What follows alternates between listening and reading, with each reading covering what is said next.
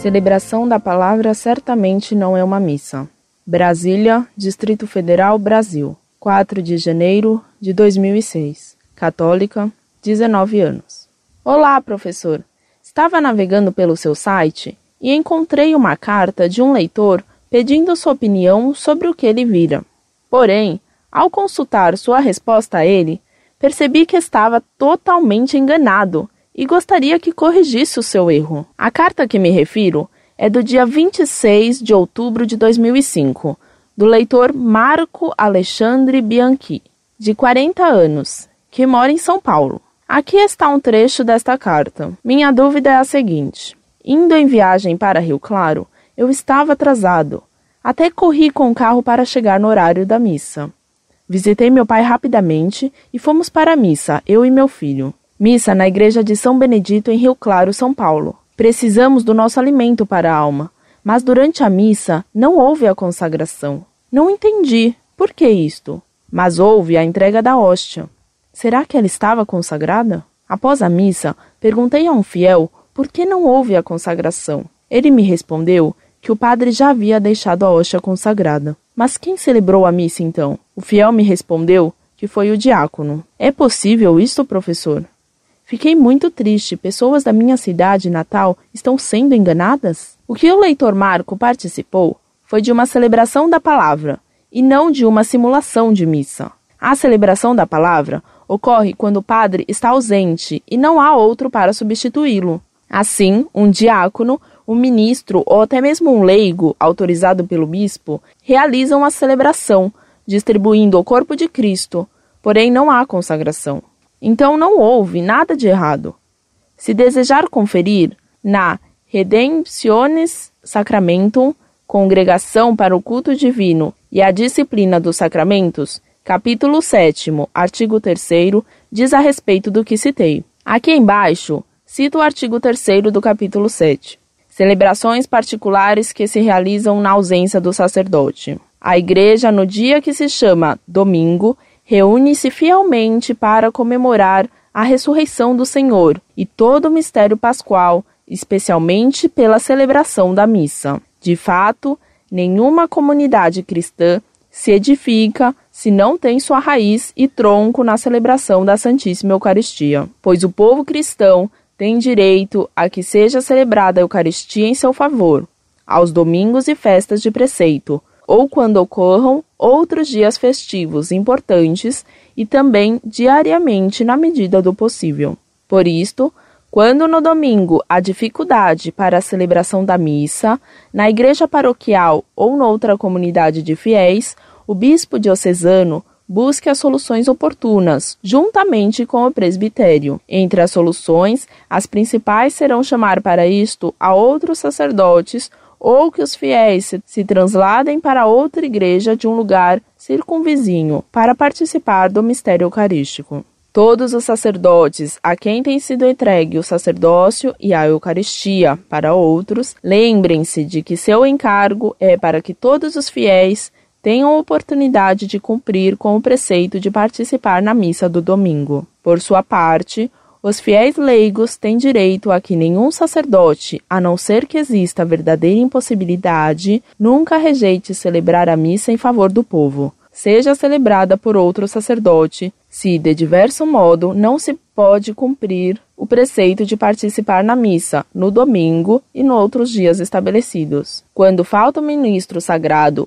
ou outra causa grave fez impossível a participação na celebração eucarística, o povo cristão tem direito a que o bispo diocesano, quando possível, procure que se realize alguma celebração dominical para esta comunidade, sob sua autoridade e conforme as normas da Igreja. Por isto, essa classe de celebrações dominicais especiais devem ser consideradas sempre como absolutamente extraordinárias. Portanto, quer sejam diáconos ou fiéis leigos, todos os que têm sido encarregados pelo bispo diocesano para tomar parte neste tipo de celebrações considerarão como mantida viva na comunidade uma verdadeira fome da Eucaristia, que leve a não perder ocasião alguma de ter a celebração da missa, inclusive aproveitando a presença ocasional de um sacerdote que não esteja impedido pelo direito da Igreja para celebrá-lo. É necessário evitar diligentemente qualquer confusão entre este tipo de reuniões e a celebração eucarística. Os bispos diocesanos, portanto, valorizem com prudência se deve distribuir a Sagrada Comunhão nestas reuniões. Convém que isto seja determinado para promover uma maior coordenação pela Conferência de Bispos, de modo que, alcançada a resolução, apresentará a aprovação da Sé Apostólica mediante a congregação para o culto divino e a disciplina dos sacramentos. Além disso, na ausência do sacerdote e do diácono, será preferível que as diversas partes possam ser distribuídas entre vários fiéis, em vez de que um só dos fiéis leigos dirija toda a celebração. Não convém em nenhum momento que se diga que um fiel leigo preside a celebração. Assim mesmo, o bispo diocesano a quem somente corresponde este assunto não conceda com facilidade que este tipo de celebrações, sobretudo se entre elas se distribui a Sagrada Comunhão, revivendo-se nos dias feriais e, sobretudo, nos lugares entre o domingo precedente ou o seguinte, se tem podido ou se poderá celebrar a Eucaristia. Roga-se vivamente aos sacerdotes que, ao ser possível, celebrem diariamente a Santa Missa pelo povo, em uma das igrejas que lhes têm sido confiadas. De maneira parecida, não se pode pensar em substituir a Santa Missa Dominical com celebrações ecumênicas da palavra ou com encontros de oração em comum com cristãos membros de outras comunidades eclesiais ou bem com a participação em seu serviço litúrgico. Se por uma necessidade urgente o bispo diocesano permitir ad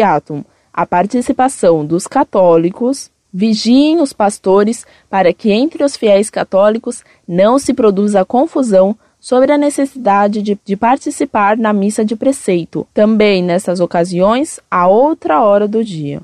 Bom, espero ter esclarecido. Gostaria que essa carta fosse publicada, para que mais leitores soubessem realmente do que se trata a celebração da palavra. Paz e bem, fique com Deus. Muito prezada, imprevidente, salve Maria. Agradeço-lhe sua tentativa de ajuda, mas devo eu também ajudá-la ensinando a ler um texto. O leitor que se queixou do que viu numa igreja de Rio Claro percebeu que a cerimônia que assistiu num domingo parecia missa, mas que não era missa. E essa semelhança o escandalizou com razão. Você é que está completamente enganada. Você me manda artigos da Redemptionis Sacramentum para tentar justificar a cerimônia ocorrida em Rio Claro. Ora, do artigo 162 que você cita, coloco em destaque as frases que justificam o escândalo do leitor e que vão contra o que asseverou você, Veja lá o que destaco do artigo 162.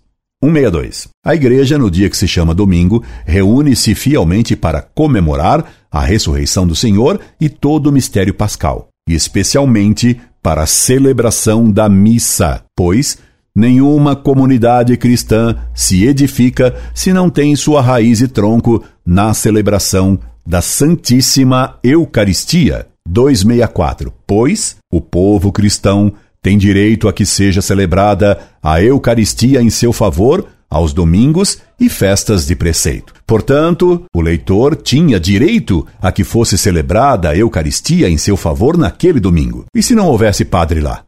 Seria preciso ver por que não havia padre. Pode ser que não houvesse padre por alguma razão justa, mas pode ser também que o padre tivesse ido assistir o jogo do Corinthians, ou, como disseram certa vez, alguns padres numa cidade do sul de Minas.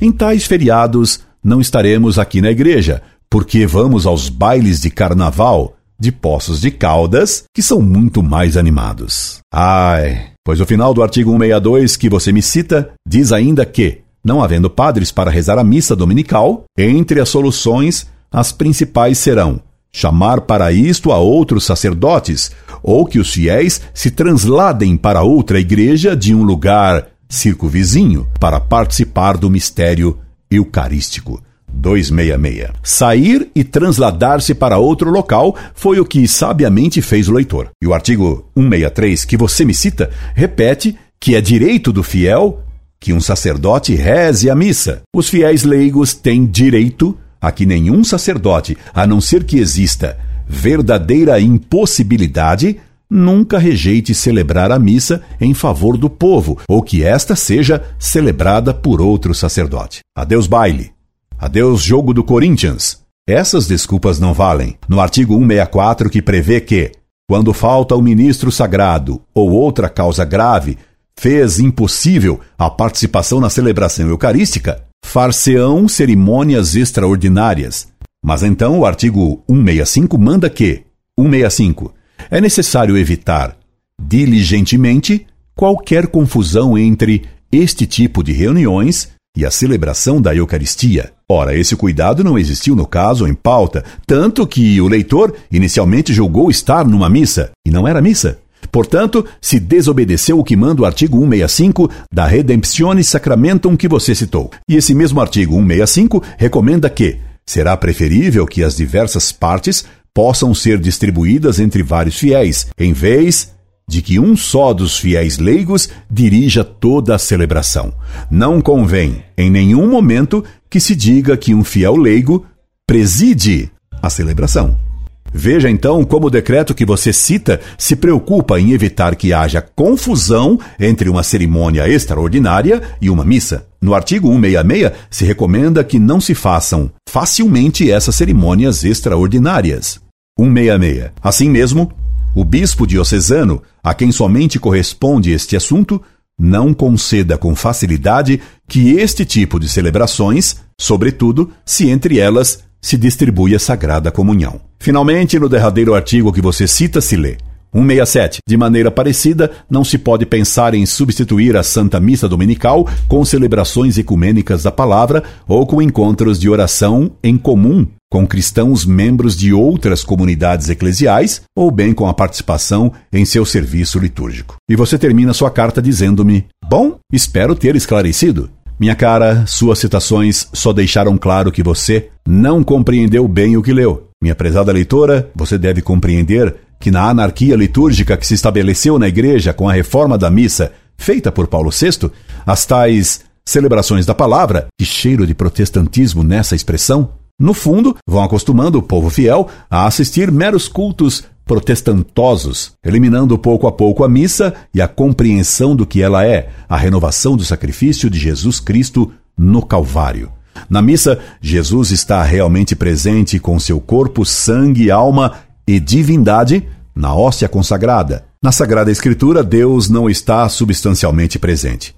Equiparar a missa à chamada celebração da palavra é protestantismo. Você me diz que gostaria que esta carta fosse publicada para que mais leitores soubessem realmente do que se trata a celebração da palavra. Sem dúvida alguma, faço questão que sua carta seja publicada, pois ela demonstra como os fiéis estão sendo enganados, considerando que não há nada demais nessas celebrações estranhas, simuladoras de missa, coisa que o Papa proíbe. Aconselho a você duas coisas. 1. Um, que reze pedindo a Deus a graça de ver claro na confusão atual. 2.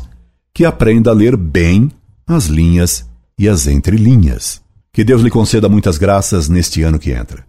Incorde Jesus Semper, Orlando Fedeli.